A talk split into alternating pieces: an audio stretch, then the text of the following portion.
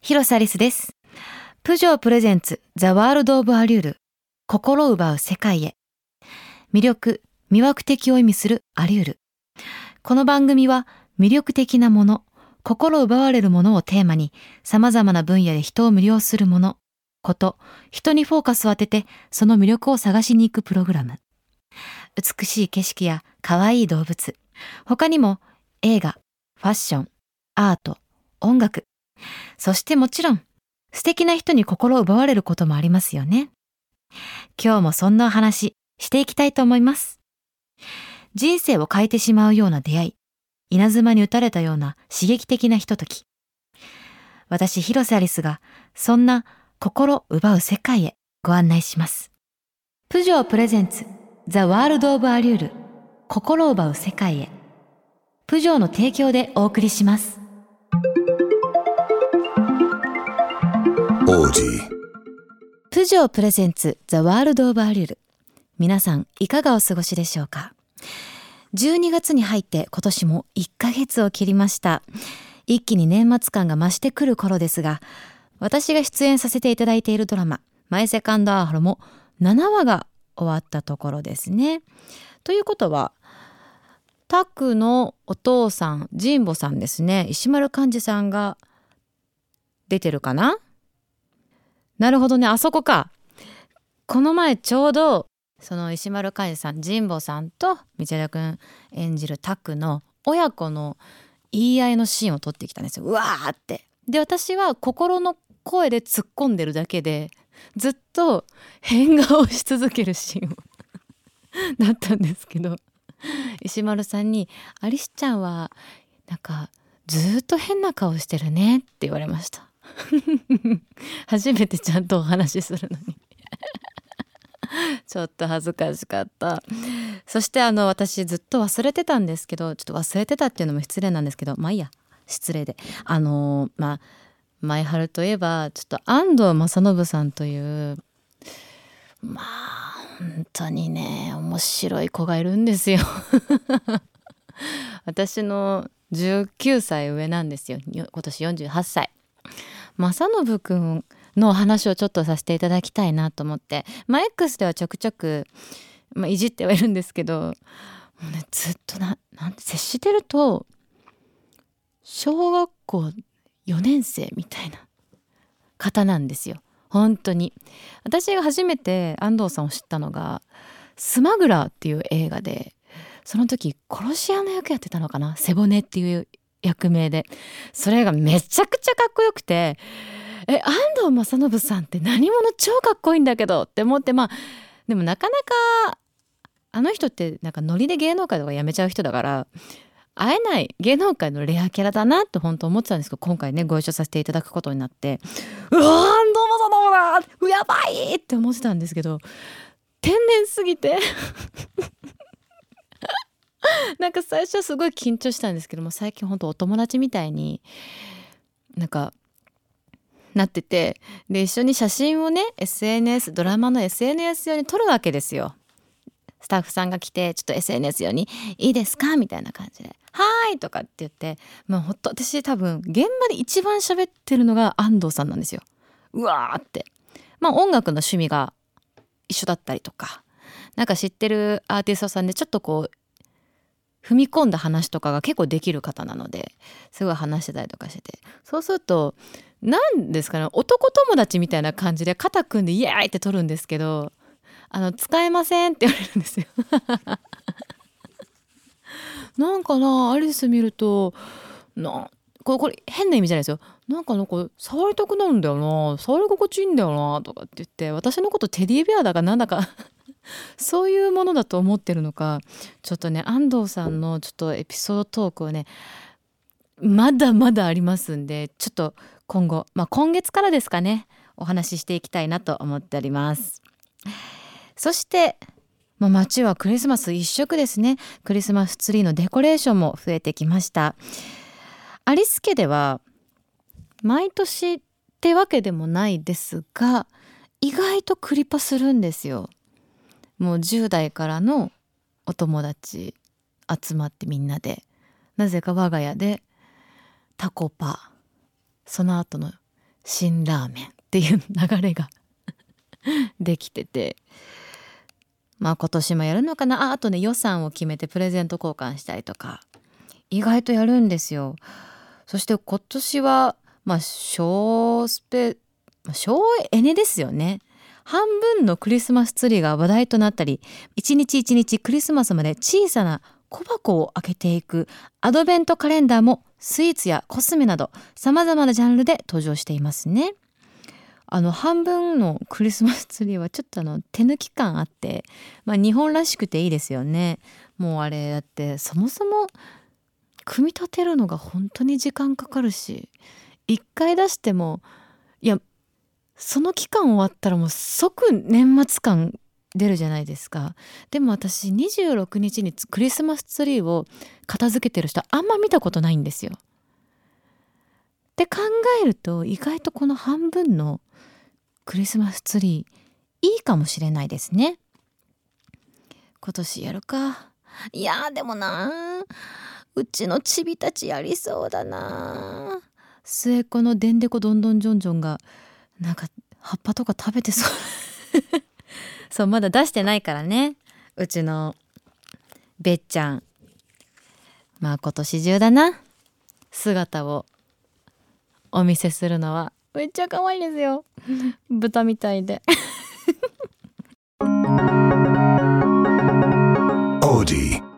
プジョープレゼンツザワールドオブアリュール。広瀬アリスがお届けしています。魅力的なもの心奪われるものをテーマにお届けするこの番組。今日はこの季節のワクワクした気持ちを盛り上げるイルミネーションについて特集したいと思います。丸の内や恵比寿六本木など、まあ、街中でもねイルミネーション輝いていますよね。私は意外とね都内というよりかはワンコロたち連れて赤レンガの方に行きます。なんかちょっとお祭りっぽくてね楽しいんですよ。まあ、あと、まあ、運転するので、はい、ちょっと遠くに行ったりします。去年も行きました。もう一人で3匹がめちゃくちゃ大変だったんですけど。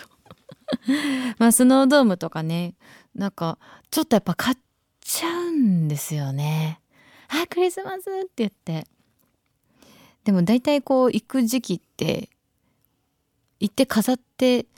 必要な時期って1週間ぐらいだから。いつも買ってあまたクリスマスグッズを買ってしまったってそう増えていくんですよ。スノードームとか。まあ今年も一回今しまってまた今年ねうわーって、まあ、この時期にね出してますよ。私意外と家の中のイベントごと大事にするタイプなんで。えー、今日は子供とお出かけ情報サイト、行こうよのお出かけコンシェルジュ、黒田由紀子さんにおすすめのイルミネーションスポットを教えていただきます。ではまず一つ目は、どこなんでしょうか？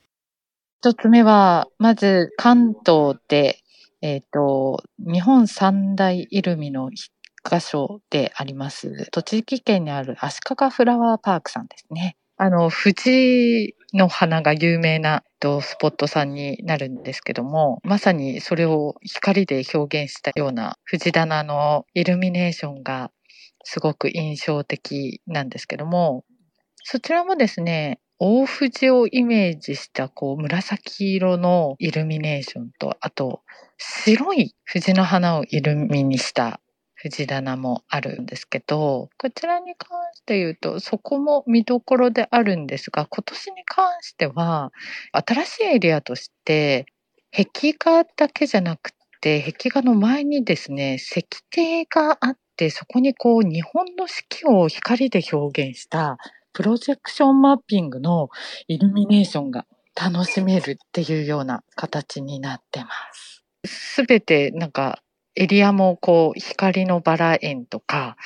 いろんなエリアがあるんですけど、それぞれこう見どころがあるような感じかなとは思います。500万球を超えるイルミネーションを園内で彩ってるっていうところがまた特徴的かなとは思います。ライトアップ自体は17時からライトアップされますので、そこからゆっくりと園内を回って楽しんでいただければと思います。もう富士の花のといえばねもう「鬼滅の刃」ですよね。まあこれはもう私も知ってましたよ。さすがに「おもう鬼滅やないか」すいません今ちょっと今映像見てるんですけどめちゃくちゃ綺麗いやこれはもうねしかもあの石庭があって日本の四季をプロジェクションマッピングで綺麗にしているっていうことはもう世界中から来そうですよね。うわあこれねいつか行ってみたいなって思うんですよね足利フラワーパークさん。ちょっと皆さんもちょっと行った方よかったらあの X かなんかに送っていただけますか？ちょっと本当に見てみたいです。まあ、日本三大イルミネーションですからね。よろしくお願いいたします。では2つ目のスポットは？二つ目がですね、都内の読売ランドさんですね。こちらは、先ほどが500万球っていうところでしたけど、読売ランドさんはなんと660万球のイルミネーションが彩っています。で、テーマが、まあ、宝石色のイルミネーションという形で、ジュエルイルミネーションというところが毎年あるんですけども、あの、こちらの見どころはですね、もうその本当に宝石箱のようなきらびやかな世界はもちろんなんですが、今年はですね、宝石色をイメージした LED を使用していらっしゃるんですけども、特に見どころが噴水でですね、光と音と、あと炎の噴水ショーっていうのが、すごく見どころと、まあ、美迫力な感じになっております。去年と今年の違いで言うと、プールエリアにありますつ、えっと、今年オープンしたワイワイジャングルっていう、えっと、プールの遊具があるんですけど、そこも全部イルミネーションになっているので、サンクチュアリをイメージしたシンボルオブジェになってるんですよ。なので、その遊具の前も、なんか花畑のようにイルミネーションが広がっていて、えっ、と、そこでですね、写真を撮ったり、されてる方がめちゃくちゃ多かったです。ショーの時間が、えっ、ー、と、2種類の噴水ショーが15分おきにあるので、行ったら結構楽しめるタイミングで行われる感じかなと思います。まあ、読売ランドさんなので、あの、昼間は普通に遊園地として楽しみながら、夜までずっとこう楽しめるっていうところも楽しみ方の一つかなと思いますし、そのイルミネーション専用のそのナイトパスみたいなものももちろんあります。派手ですね。やっぱり噴水のショーっていうのはすごいな。で、しかも炎も使ってるんですもんね。それを見ながらアトラクションに乗ることも可能なのかな？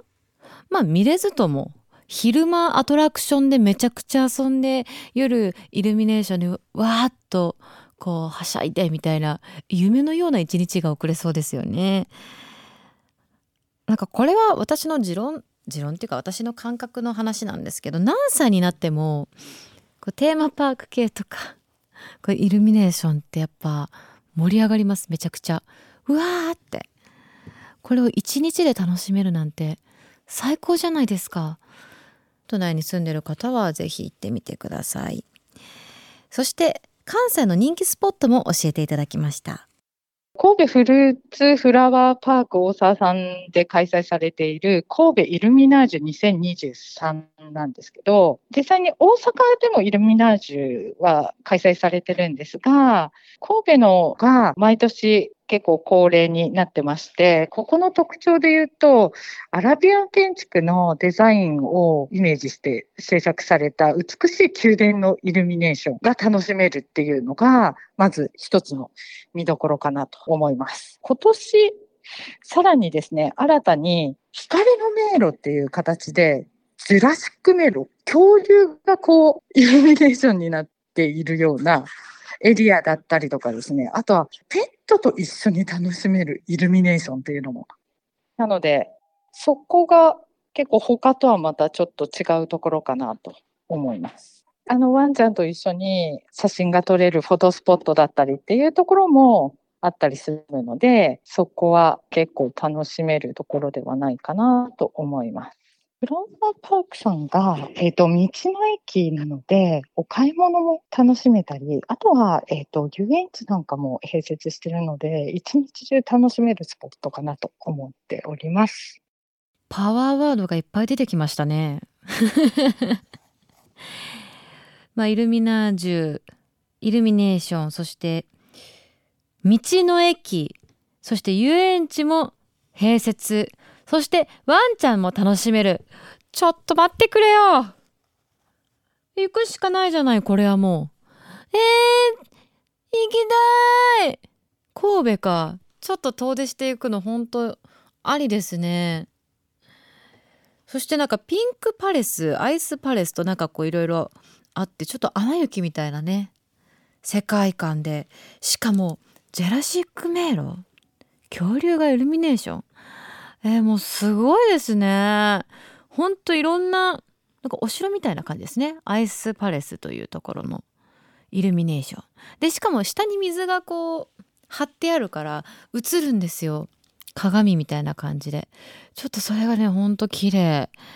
うわー行きたい。いいないいな。ちょっと年末本当に予定を何にも入れてないのでちょっと行ってこようかな。一泊とかでねパッパって。そういうのもありですよねまあイルミネーションというと、まあ、カップルばかりのイメージですが今日ご紹介したどちらもファミリーや友達グループで行っても楽しそうな場所ばかりでした。まあ、寒さも厳しくなってきましたが、暖かい格好でね、賑やかにイルミネーションを見にお出かけというのもいいかもしれません。